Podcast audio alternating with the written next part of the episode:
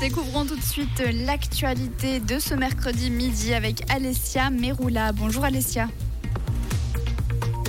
Alessia, le micro. Annoncé ah, hier la liste révisée des établissements hospitaliers de soins aigus admis à facturer à charge de l'assurance obligatoire des soins. Cette planification hospitalière inclut également des cliniques privées dans différentes régions du canton. Cela entrera en vigueur au 1er janvier 2024. La santé physique et mentale des jeunes se détériore. C'est ce que révèle une enquête nationale menée l'an dernier par Addiction Suisse. Environ 85% des jeunes de 11 à 15 ans estiment leur santé bonne à excellente et 55 sont très satisfaits de leur vie, mais ces résultats sont moins bons qu'avant la pandémie, surtout chez les filles. Un référendum est lancé contre la loi sur un approvisionnement en électricité sûre, reposant sur des énergies renouvelables.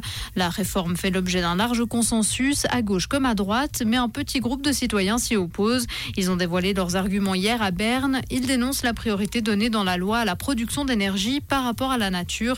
Ils ne sont soutenus par aucun parti ou organisation. À l'international, le bilan de la guerre entre Israël et le Hamas continue de s'alourdir. Plus de 2000 morts ont été recensés au total, plus de 2800 personnes ont été blessées et 50 personnes sont officiellement recensées comme otages ou disparues. Le mouvement islamiste palestinien a en outre enlevé quelques 150 personnes sur le territoire israélien.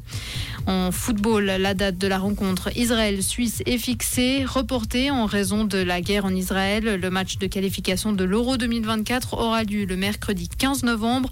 Le lieu reste à déterminer selon l'UEFA. Et puis pour terminer sur une note plus légère, le JAPET Barbus se sent bien en Suisse. Grâce aux efforts de la Fondation Pro JAPET et d'organisations écologistes, 25 naissances en liberté ont été recensées cette année en Suisse. C'est un record depuis la réintroduction de cette espèce il y a 30 ans. Merci Alessia. Rendez-vous à 17h sur Rouge pour un nouveau point sur l'actualité. Comprendre ce qui se passe en Suisse romande et dans le monde, c'est aussi sur Rouge. Rouge il fait beau, il fait chaud, c'est une journée quasiment parfaite avec des températures très agréables d'abord dans la région de Satigny ainsi qu'à Payerne où il fera 26 degrés aujourd'hui. À Mato on attend 25 degrés. Pour la Tour de Paix ce sera 24 degrés au meilleur de la journée et puis 23 degrés maximum pour euh, le pont à la vallée de Joux ainsi qu'à Servion, Étanière et à Ballan.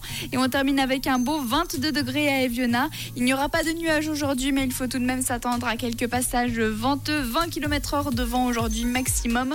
Donc si on se balade au soleil, on peut marcher sans souci en t-shirt, mais à l'ombre, il risque de faire un petit peu plus frisqué.